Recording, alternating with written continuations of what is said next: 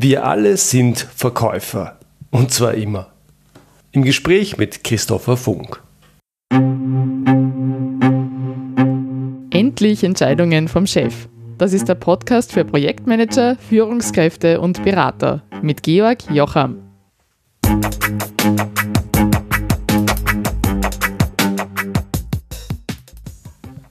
Ja, mein heutiger äh, Podcast-Gast ist jemand, den höre ich ganz, ganz häufig und das hat den einfachen Grund, weil er selber einen Podcast hat, den er sehr viel häufiger und regelmäßiger bespielt, als ich das mache. Und äh, der Podcast Vertriebsfunk vom Christopher Funk ist einer von ganz wenigen Podcasts, die ich über die Jahre konstant gehört habe. Dort geht es um Vertrieb und man darf sich natürlich die Frage stellen, warum, was hat Vertrieb in meinem Podcast zu tun, wo es ja darum geht, wie man von Entscheidungen Entscheidungen bekommt. Und dass ich den Christopher eingeladen habe hier ins Gespräch, hat im Wesentlichen drei Gründe. Ähm, zum einen hat Entscheidungen bekommen eine Verwandtschaft, eine Nähe zum Thema Ideen verkaufen, äh, Vorschläge verkaufen und Entscheidungsoptionen verkaufen und damit sind die Themen Verkaufen und Entscheidungen bekommen gar nicht so weit voneinander entfernt. Erster Grund. Zweiter Grund. Verkaufen ist einer der zentralen Erfolgsfaktoren, damit ich mit, äh, damit ich von meinem Thema, von meinem Trainingsbusiness auch leben kann. Das heißt, ich musste das lernen und ähm, es macht mich auch erfolgreich, wenn ich darin immer besser werde. Und äh, drittens äh, glaube ich, dass Verkaufen einer der wichtigsten Fähigkeiten überhaupt ist, um erfolgreich zu sein. Also wenn du mich fragen würdest, welche Fähigkeiten ich meinen Kindern gern vermitteln würde, und sie sind noch ein bisschen zu jung, um, äh, als dass ich ihnen das heute vermitteln würde, dann wäre Verkaufen da wahrscheinlich mit dabei. Verkaufen hat bei uns im deutschsprachigen Raum so ein bisschen ein Schmuddel-Image. Auch äh, die Verkäufer haben nicht den allerbesten Ruf. Und ich glaube, das ist gefährlich, weil ich glaube, Verkaufen ist wertvoll und wichtig. Und wir alle sollten uns offener und mehr über das Verkaufen unterhalten und wir sollten es auch besser lernen. In diesem Sinn freue dich auf mein Gespräch mit Christopher Funk. Chris, herzlich willkommen. Schön, dass du heute da bist. Ja, ich freue mich sehr. Wir beide haben ein gemeinsames Lieblingsbuch und das ist ein Lieblingsbuch, das kennen gar nicht viele. Und das, das, das Buch heißt To Sell is Human von Daniel Pink. Daniel Pink ist ja ein Bestsellerautor. Und bevor wir über das Buch sprechen, habe ich eine ganz spannende Beobachtung, über die ich mit dir sprechen wollte. Das Buch heißt auf Deutsch, das ist über übersetzt, das heißt Mehrwert, die Kunst gefragt zu sein. Da muss man ehrlicherweise sagen, das ist doch ein Scheißtitel, oder? Absolut, absolut. Aber das ist, äh, Verkaufen ist halt äh, ein Unwort im, in der deutschen Sprache, ne? In ganz vielen Fällen, ne? Ist das so? Ja, also wir, wir kaufen ja alle sehr, sehr gerne, aber es bekommt eigentlich niemand was verkauft. Ne? Und die meisten, ich bin ja Headhunter für das Thema Vertrieb, ne? Äh, und auf den meisten Visitenkarten steht nicht Verkäufer. Sondern ja? was steht auf den meisten Visitenkarten? Äh, Account, Key Account Manager, Business Development Spezialist, Kundenberater auch gerne genommen. Ja. Okay äh, äh, Consultant, ne? also all solche Themen, aber ähm, das Thema Vertrieb wird da eigentlich immer so ein bisschen zur Seite geschoben. Ne? Und du hast auch ganz oft, also gar nicht so viele Leute, die im Vertrieb arbeiten, die dann wirklich sagen, ich bin stolz, Verkäufer zu sein. Ja, ja, ja das hört sich aber auch ungewohnt an. Ja, ja, es hat natürlich auch ein bisschen was damit zu tun, also ähm, wo das in Deutschland herkommt. Also ich, ganz historisch habe ich es noch nicht begründet. Ich kann es uns mal aus meiner eigenen Historie erzählen. Ähm, also in der Vertriebsorganisation, in der ich groß geworden bin, äh, war der Vertriebsleiter von äh, von Vorwerk. Der hat bei ja. Vorwerk gelernt und der stellvertretende Vertriebsleiter, der war bei ähm, Bertelsmann Buchclub. Ja, also klassische Hochdruck-Vertriebsorganisationen, die halt auch sehr äh, intensiv die Mittel der Überzeugung, äh, des über den Tisch ziehens äh, ja. und so weiter genutzt haben. Also früher ist es ja anhauen, umhauen, abhauen. Ja? ähm, na, also wenn du so ein Lexikon verkauft hast, zu dem Kunden brauchst du ja nie wieder zu gehen oder einen Staubsauger oder so.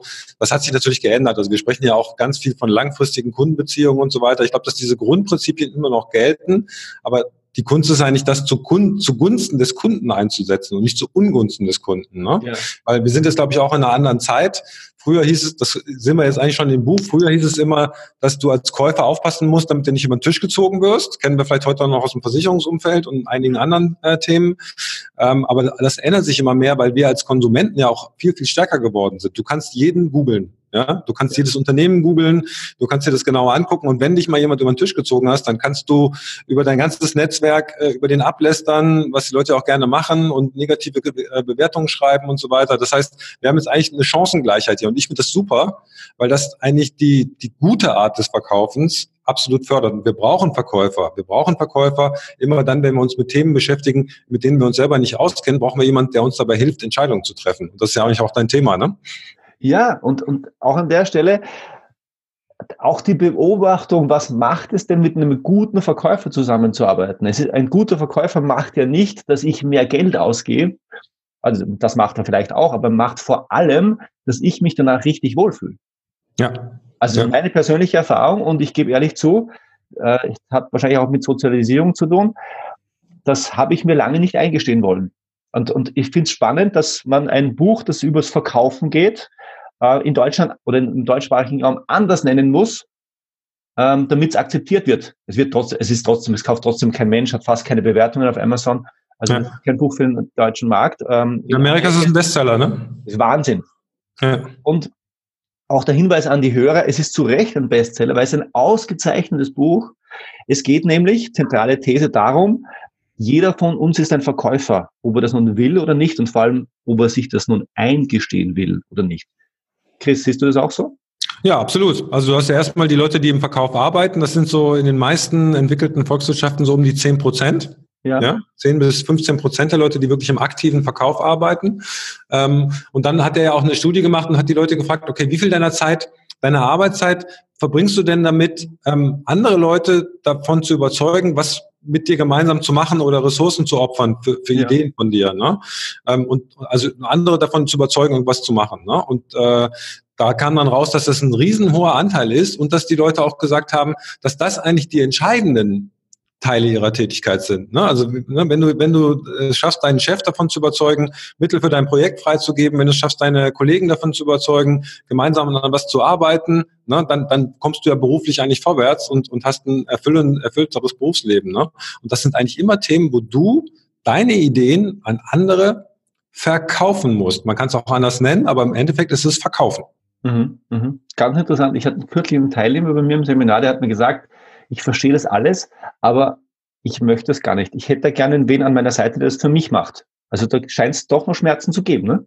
Ja, also das ist ja genau das, was ja immer uns fühlen, dass das ist irgendwie, ja, aber das ziehe ich ja Leute über den Tisch und dann äh, bringe ich dir dazu, was zu tun, was sie vielleicht gar nicht wollen und so weiter. Ähm, ja, aber ich glaube, dass, dass, dass es immer so ist und äh, wir haben die meisten, äh, also wir, wir sind ja ganz oft auch unentschieden und wir freuen uns ja eigentlich auch darüber, wenn jemand uns mitnimmt und sagt, du musst, und, und das passiert ja ganz oft. Ich meine, alles das, was wir mit Marken zum Beispiel sehen. Warum gibt es eine Marke? Weil ich mir dann keinen Gedanken mehr über die Qualität machen muss. Ja, ich kann dann einfach sagen, ich kaufe mir ein Lacoste-Shirt, das wird schon gut sein. Ja? Mhm. Oder auch dieses Thema Preis, ne? Wenn du nicht, wenn du dich mit dem Produkt nicht auskennst, sagst, ah, ich nehme das teure, das teuerste, das wird dann schon okay sein. Ne? Weil, weil wir gelernt haben, Preis gleich gut. Ne? Hoher Preis, gute Qualität. Ne? Ähm, also wir, wir, wir, wir, wir, wir reagieren alle darauf, aber wir verweigern uns eigentlich, das selber, es jemand selber das zugutekommen zu lassen. Ne? Und wie gesagt, ein guter Verkäufer ist ja jemand, der dich zu einer fundierten Kaufentscheidung führt. Das Schlimmste ist ja, das Schlimmste ist doch, wenn du sagst, was ist, ich brauche eine neue Hose, ja, und du gehst in einen Jeansladen, ja, und du hast, du hast einen Verkäufer und sagst, oh, die Hose, du hast eine Hose an, sagst, die ist gut. Und der Verkäufer sagt, ja, aber die da hinten, die ist eigentlich auch sehr gut und die müssen sie auch noch probieren und die haben sie auch noch nicht probiert, ja. Und nachdem du die sechste angehabt hast, sagst du, ja, jetzt muss ich nochmal drüber nachdenken, ja. Und ja, du gehst raus und bist frustriert. Ja, und wenn, wenn du die Hose nimmst, die du, die, die, die du als erstes anhattest und die gut gepasst hat, dann fühlst du dich nach den anderen sechs auch nicht wirklich wohl, ne? Richtig, richtig. Und, und, vor allen Dingen fühlst du dich auch nicht wohl, wenn du rausgehst und sagst, jetzt habe ich keine gekauft, ich konnte mich nicht mehr entscheiden. Ja? Also wenn, wenn der Verkäufer gesagt hätte vielleicht noch, okay, die Hose ist super, aber wenn Ihnen die gefällt, dann müssen Sie die vielleicht nochmal anprobieren und zwischen den beiden kannst du dich dann entscheiden. Ja? Und am besten noch eine, eine, die mittelpreisig ist und eine, die hochpreisig ist, hätte er alles richtig gemacht. Ja. ja. Danach vielleicht noch so ein bisschen Kaufbestärkung, ja, damit du keine, du hast ja oft so ein, so ein, so ein, so ein äh, ähm, äh, Kauf, ähm, wenn du irgendwo rausgehst. Ne, das kann der Verkäufer auch ein bisschen abbilden, dass du dich mit, der, mit dem Kauf gut fühlst. Ne? Mhm. Sie werden sehen, wenn sie das nächste Mal auf eine Party gehen, mit der Hose sind sie überall richtig. ja. Und hier und dann vielleicht noch ein Testimonial. Hier drei meiner Freunde haben die Hose auch gekauft und die ist super und so weiter. dann sagst du, ja, war eine gute Entscheidung. Ja. Und fühlen uns dann damit wohl. Ja ich denke jetzt an unsere Hörer, die ja keine Verkäufer sind. Also ich muss auch erst werden. Wenn die sowas hören, dann denke ich mir, die zieht es jetzt vielleicht ein wenig zusammen. Ja? Jetzt kannst du vielleicht nochmal äh, erklären, was das macht mit einem Käufer, mit jemandem, der sich gerade entschieden hat, wenn man diese Dinge tut, wenn man jemandem nicht äh, zehn Dinge empfiehlt, sondern zwei Dinge zum, zum Aussuchen gibt. Wenn man denjenigen bestätigt in seiner Kaufentscheidung, also im Verkauf heißt das die Kaufreue nehmen oder reduzieren, was macht das psychologisch? Kaufreue, genau, das war das Wort, das ich gerade nicht gefunden hatte. Kaufkater. Ähm, aber im, im, Prinzip ist das genau dein Thema, Georg. Ne? Das ist nämlich genau das, was du bei Entscheidungsvorbereitungen auch machst. Ne? Du gibst erstmal Optionen. Ja, wenn du zu jemandem gehst und sagst, ja, äh, es gibt 50 Optionen, kannst du nicht entscheiden. Kannst du nicht. Nee, ja? Kriege ich auch keine Entscheidung. Du kriegst keine Entscheidung, ne? Und, äh, und, und du fühlst dich auch unwohl damit, ne? Wenn du sagst, du musst dich jetzt entscheiden, es gibt hier 50 unterschiedliche Optionen, 50 Autos, such dir eins aus. Ja? So, äh. Geht nicht, ja? Kann, können wir nicht. Also das ist Information Overflow, ne? Das heißt, du musst erstmal, du musst natürlich, äh, also idealerweise im Verkaufen. Da geht es erstmal darum, was will der Kunde überhaupt? Ne? Was ist überhaupt das Richtige für den Kunden? Ne? Also wenn du jetzt, wenn wir beim Jeans kaufen, dann wäre erstmal, okay, was wollen sie denn mit der Hose machen? Wofür ist die denn überhaupt da? Ne? Worin fühlen sie sich denn wohl? Welche Hosen, welche Hosen gefallen ihnen denn gut? Ne? Ähm, welche Hosen haben sie vielleicht in der Vergangenheit getragen und haben sich damit wohl gefühlt? Gerade bei Männern, die haben ja eigentlich nur, ich habe eigentlich auch nur eine Jeans. Ja?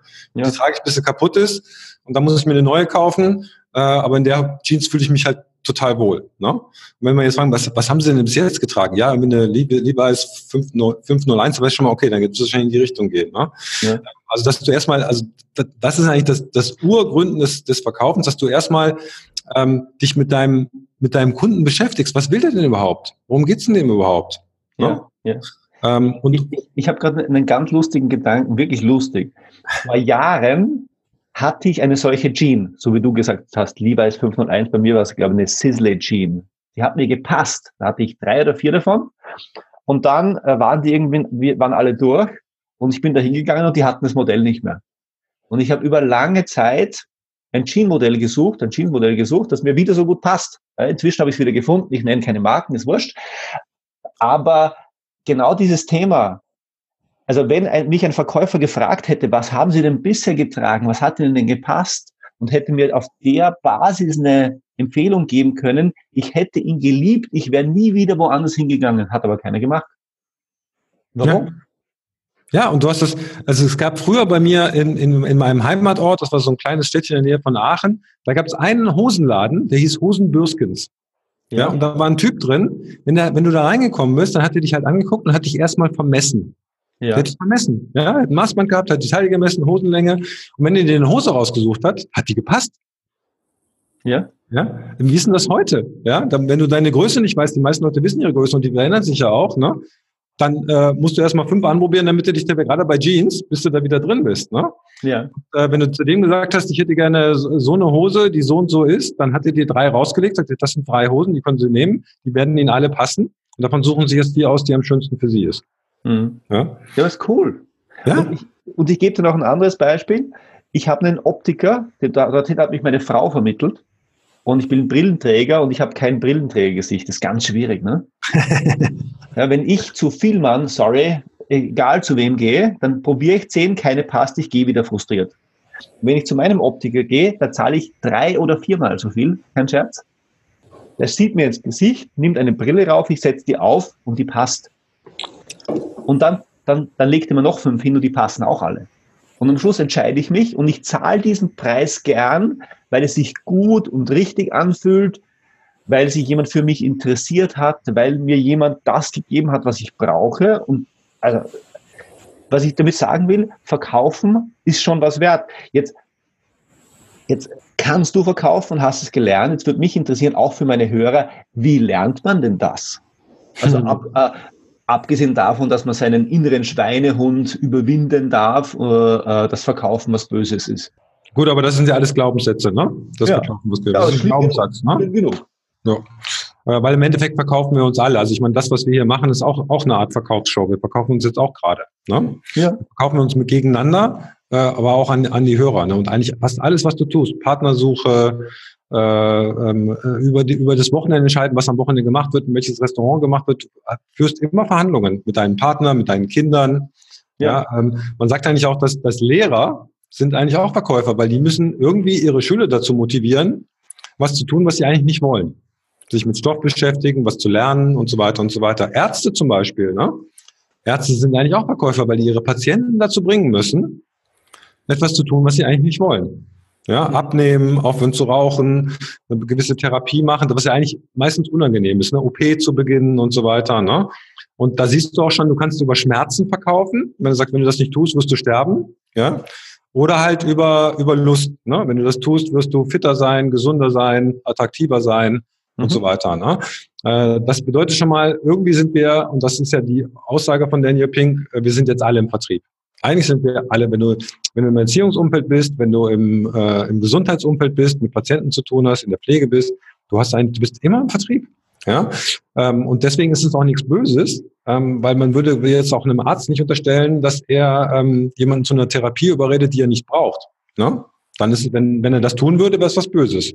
Aber Mhm. wenn er, wenn er mir jetzt äh, mich dazu bringt, was zu tun, was mir langfristig in der Gesundheit dient, sie müssen mehr Obst und Gemüse essen, sie müssen mehr Sport treiben, bla bla bla. Wenn er mich dazu bringt, hat er was Gutes gemacht, aber er hat mich dazu gebracht, was zu tun, was ich eigentlich nicht wollte. So. Und das ist meiner Meinung nach die Grundlage, die Grundlage des Verkaufens. Und das, das, das Negative ist eigentlich rausgekommen, dass alle Leute uns schon mal dazu gebracht haben, was zu tun, was wir eigentlich nicht wollten. Das kannst du natürlich auch.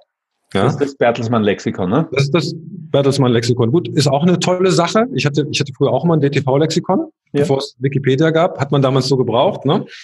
Ähm, äh, da gab's ja mal, ich habe mir hat mal jemand die, äh, ein Kind die Frage gestellt, äh, wie sind die Leute eigentlich ins Internet gegangen, bevor es Computer gab? also aus der Zeit komme ich noch. Ne? So, Ja. wie kann man das lernen? Also früher war das, war das so, zu den Bertelsmann Buchclub und Vorwerkzeiten hat man eigentlich gesagt, du kannst es nicht lernen. Ja, also Ja. entweder, entweder du hast es in dir oder du hast es nicht in dir. Ne? Ähm, eigentlich heute sagen wir, du kannst es lernen. Ja, wenn du äh, du kannst das aller gut, ob also Empathie gehört ja ein bisschen auch mit dazu, Einführungsvermögen und so weiter, sind vielleicht Sachen, die manchen Leuten mehr liegen als anderen. Aber sagen wir die grundlegenden äh, äh, Themen, die grundlegenden Techniken, die grundlegenden Skills kannst du ganz normal lernen. Ne? Mhm. Heutzutage glaube ich deutlich deutlich besser als als früher. Also du kannst dir Podcasts anhören, zum Beispiel den Vertriebspunkt, da gibt es ganz viele Themen, äh, wie man Fragen stellt, wie man Abschlüsse macht. Äh, oder du gehst mal zu Dirk Kräuter auf die Vertriebsoffensive. Mhm. Gibt es ja mittlerweile in, in allen großen Städten, ist ein Wochenende, kostet dich, was weiß ich, 100 Euro. Äh, du wirst nie wieder so viel, so intensiv über Vertrieb lernen, zu so einem günstigen Kurs wie das. Also das kann ich, der Dirk ist ein Freund von mir, ich verdiene damit nichts, wenn ich das empfehle, aber ich, ich schicke eigentlich meine Leute auch immer dahin. Ja, Ja. ähm, weil es einfach ein cooles Event ist, weil es auch was mit Team zu tun hat. Ich glaube, ich war jetzt schon fünfmal auf der Vertriebsoffensive. Ja. Und nicht so, dass es das erste Mal ist, dass ich was über Vertrieb gehört habe, aber ich habe jedes Mal was gelernt. Ne? Ja. Und so ein Live-Event ist natürlich viel intensiver, als wenn du dir jetzt, ein- du kannst Bücher lesen, du kannst dir Podcasts anhören. Es gibt sehr, sehr gute Podcasts zum Thema Vertrieb. Ähm, also du kannst es lernen. Ja, ähm, o- o- aber das ist ja wie bei allen. Du kannst es halt theoretisch lernen, du musst es halt dann irgendwann in die Praxis umsetzen. Ähm, aber auch da kannst, wie gesagt, äh, egal in welchem Umfeld bist, auch wenn du Projektmanager bist, ne, und sagst, ich muss jetzt ein Projekt an meinen Chef verkaufen, das ist ja genau das Thema, ne? Hast du eigentlich genau die gleichen Themen. Du musst erstmal rausfinden, was will mein Chef überhaupt? Was ist dem überhaupt wichtig? Ja. Ja. Weil wenn du dem sagst, ja, ähm, äh, wenn wir das Projekt hier äh, so machen, dann können sie mir so und so viel Geld sparen. Das ist aber gar nicht wichtig für den. Für den geht es eher um Geschwindigkeit, dass er schnell die, das, das Problem gelöst hat. Du Ja. wirst halt keine Entscheidung kriegen. Ne? Und sagen, nee, interessiert mich nicht. Ne? Also du musst erstmal rausfinden, was ist dem überhaupt wichtig? Ne? Ja, ja. Du hast du es gesagt, dass die Bedeutung, ne?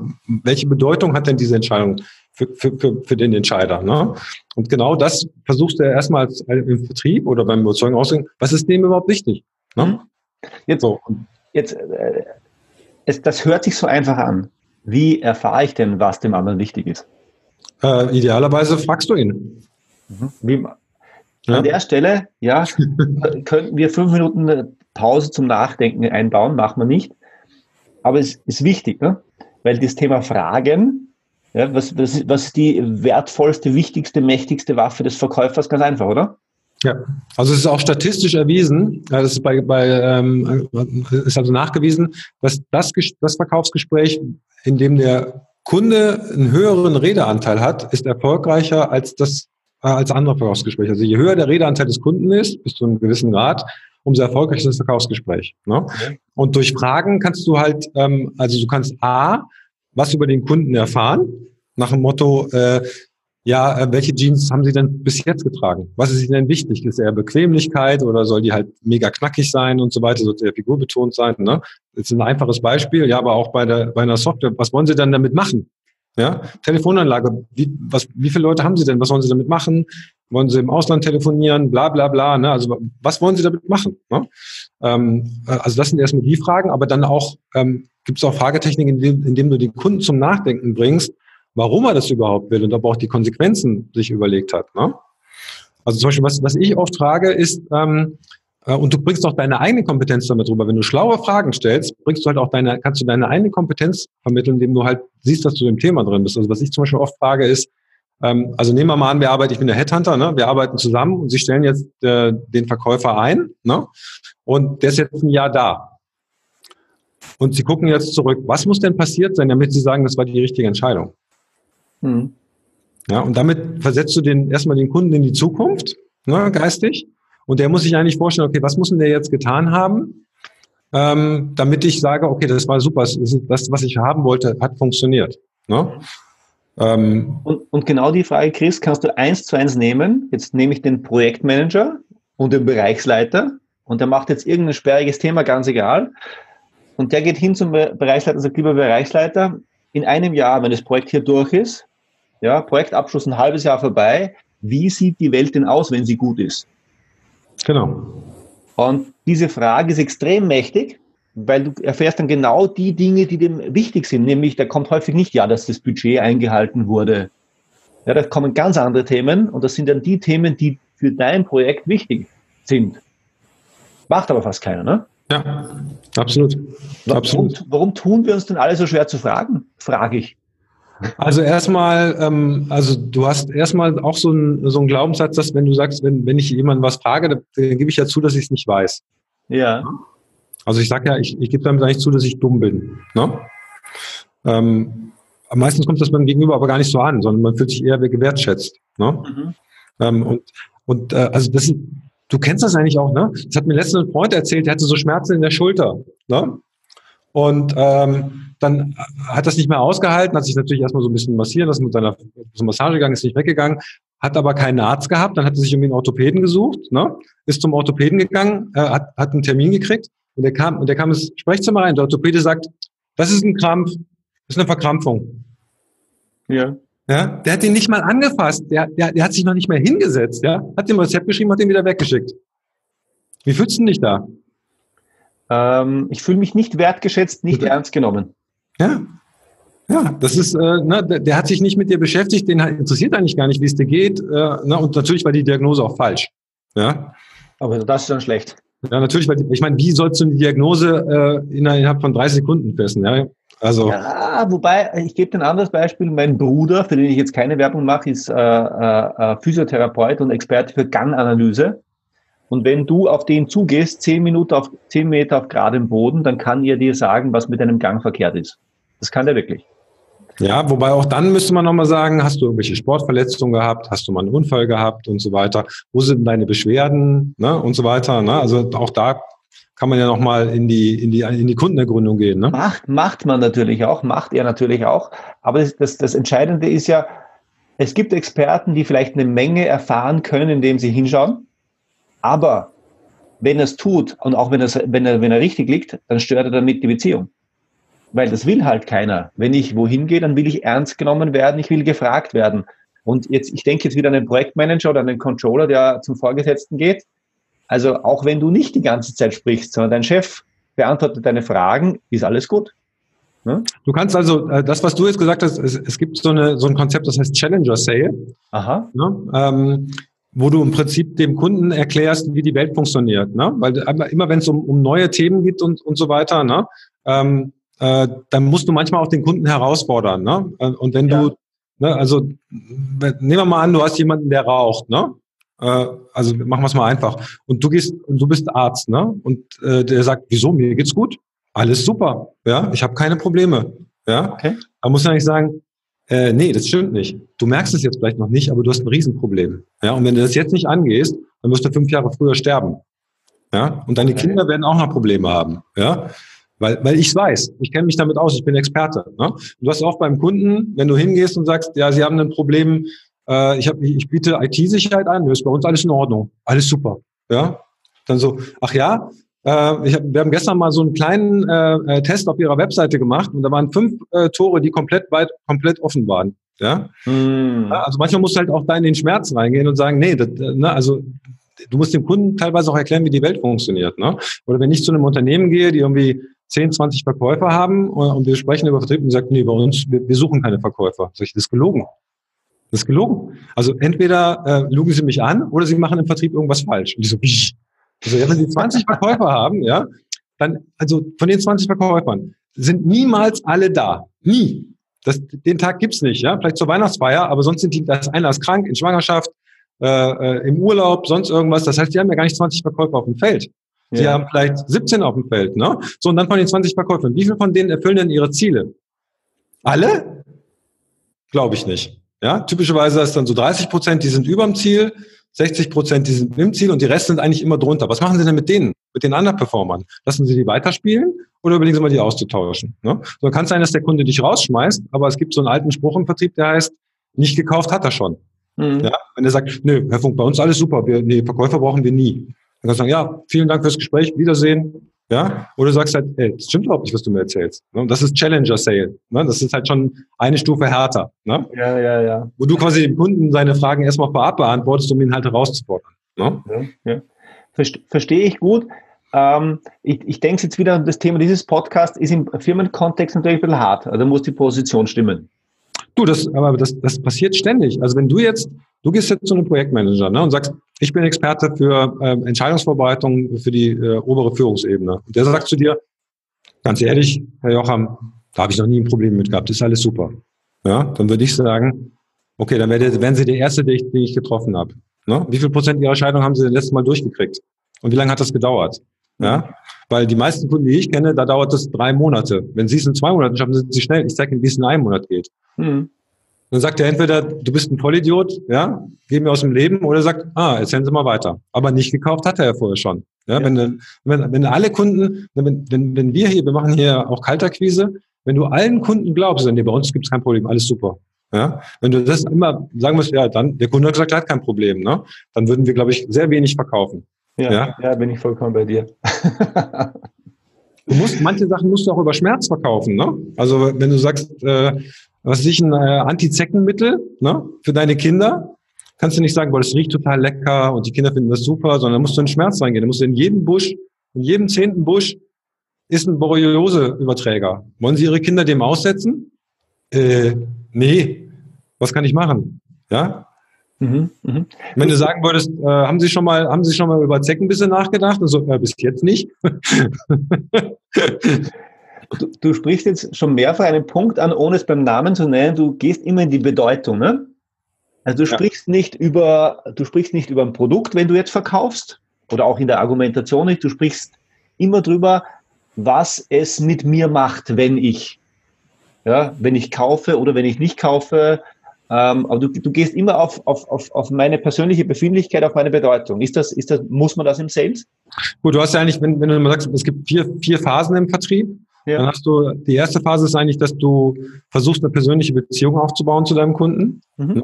Ähm, gilt, glaube ich, auch für, für Entscheidungsfindungen, weil wenn du, wenn du halt, wenn dir jemand extrem unsympathisch ist oder unangenehm oder fremd vorkommt, kommt man schlecht miteinander klar. Ne? Das wird nichts. Und es ist auch so, das wird auch mal vergessen, eigentlich im, im Endeffekt treffen wir alle, Informat alle Entscheidungen aus dem Bauch, emotional. Wir versuchen uns dann nachher äh, rational zu begründen. Ne? Ähm, so klassischer Fall äh, abends im, im Fernsehen. Ja, ich habe, Schatz, ich habe das äh, 20-teilige Steakmesser-Set gekauft. Ja.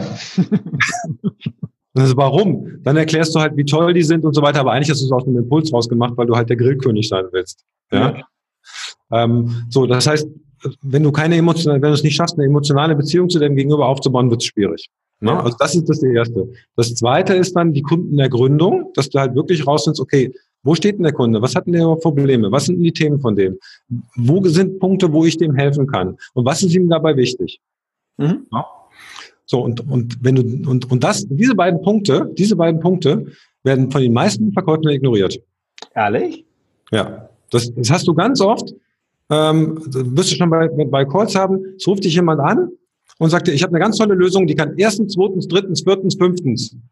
Wann haben Sie denn Zeit, dass wir uns mal zusammensetzen? Und er sagt so, hey, Sie haben mich noch nie gefragt, ob das überhaupt interessant für mich ist, mhm. warum das für mich was sein kann. Ja, ähm, also das wird ganz, oder du hast ganz oft Feature Talk, ne? Du kommst irgendwo rein und die Leute machen ihr Laptop auf, knallen den Beamer an die Wand und machen dir die, das Mäusekino eine halbe Stunde Feature, Feature, das können wir, das können wir, das können wir, das können wir danach dann so, oh, wie finden Sie das?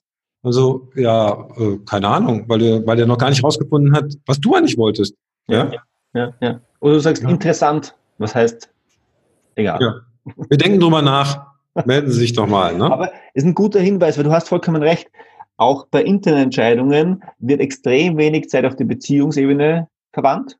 Da ein bisschen mehr noch, weil äh, man, man, man trifft sich wieder, ja, ein bisschen mehr, aber wenig emotional und die, und die Ergründung fällt aus. Da bin ich bei dir. Also, dass ein Projektmanager mal zum Entscheider geht und sagt, sagen Sie mal, was hätten Sie denn gern? Das ist wirklich die absolute Ausnahme. Oder vielleicht sogar fragt, was brauchen Sie denn, um das Thema entscheiden zu können? Oder was ist Ihnen wichtig? Ja. Was ist Ihnen wichtig? Was sind die wichtigsten Kriterien, anhand deren Sie das entscheiden möchten?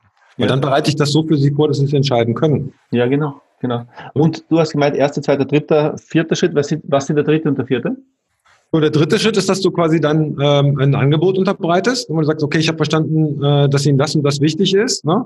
Deswegen ähm, wir haben wir drei Optionen, würde ich Ihnen diese Option äh, äh, vorschlagen. Ne? Die hat die und die Sachen. Haben Sie ja gesagt, dass Ihnen das wichtig ist. Es geht besonders schnell, es ist besonders sicher. Gut, es ist ein bisschen teurer als das andere, was weiß ich. Ne? Mhm. So, und die vierte Phase ist dann eigentlich der Abschluss. Ne? Es gibt, eigentlich gibt es elf oder zwölf Phasen mit Vorbereitung, Nachbereitung und so weiter. Aber so die vier wichtigen Phasen sind halt quasi ähm, der Beziehungsaufbau, wird oft vergessen, Kundenergründung, macht meistens, müsste meistens mindestens die Hälfte des Gesprächs ausmachen. Mhm. Ja, also Fragen stellen, die Kunden erzählen lassen. Ne? Dann quasi die Vorstellung des Angebots und der Abschluss. Mhm. Ja? Super. Also für Nichtverkäufer war da jetzt, glaube ich, schon ganz, ganz viel drinnen. Vielleicht noch zum Abschluss jetzt für meine Hörer, die keine Verkäufer sind und vielleicht auch noch ein bisschen damit fremdeln. Also das Thema Glaubenssätze soll man nicht unterschätzen. Wenn du jemanden triffst, der jetzt Projektmanager oder Controller oder normaler Mitarbeiter ist und jetzt sich langsam an den Gedanken gewöhnt hat, ich muss ja auch verkaufen, Vielleicht habe ich gerade keinen Partner und das ist auch eine Verkaufsveranstaltung. Also ich muss das lernen. Was würdest du sagen? Was sind die ersten ein, zwei Schritte? Vielleicht auch ein Dritt? Also, wie gesagt, ich, ich glaube, es macht Sinn, sich erstmal intellektuell mit dem Thema zu beschäftigen. Also zum Beispiel dieses Buch zu lesen, To Sell is Human, wenn man des Englischen mächtig ist. Äh, das ist ziemlich cool. Die deutsche Version habe ich mir nicht angeguckt. Es gibt natürlich auch andere coole Bücher zum Thema Vertrieb oder, wie gesagt, auch mal so eine Veranstaltung zu gehen oder sich auch mal mit einem guten Verkäufer zu unterhalten. Ne? Ähm, und äh, wie gesagt, also so Grundtechniken, äh, sich vielleicht mal einen Podcast dazu anhören, äh, ein gutes Buch lesen ähm, und sich vielleicht auch selber dazu beschäftigen. Das ist ja eigentlich, also ich meine, im Endeffekt bist du selber in, in dieser Verkäuferrolle ständig drin. Also wenn du dein, dein Kind dazu bringen willst, ähm, früher ins Bett zu gehen oder sich die Zähne zu putzen, bist du eigentlich immer in dieser Verkäuferrolle drin. Ja, ja. Ähm, und, aber auch da machen wir oft den Fehler, dass wir die Kundenergründung nicht machen. Ne? Das ist natürlich bei, bei, bei ganz kleinen Kindern ist ein bisschen schwierig. Mhm. Aber auch bei größeren Kindern wieder zu bringen, ja, warum Zähne putzen? Ne? Ähm, oder warum früher ins Bett gehen oder warum Hausaufgaben machen und so weiter. Also all das kannst du auch in einem, in einem Verkaufsprozess, der nicht negativ ist, sondern der eigentlich dem Kunden seine Motive verdeutlicht und ihm Alternativen aufzeigt, sodass er sich für was entscheiden kann. Ne? Ja, ja, ja. Das Buch geben wir in die Shownotes, den Link zu deinem Podcast, der Vertriebsfunk, den geben wir mhm. auch in die, Podca äh, in die Shownotes.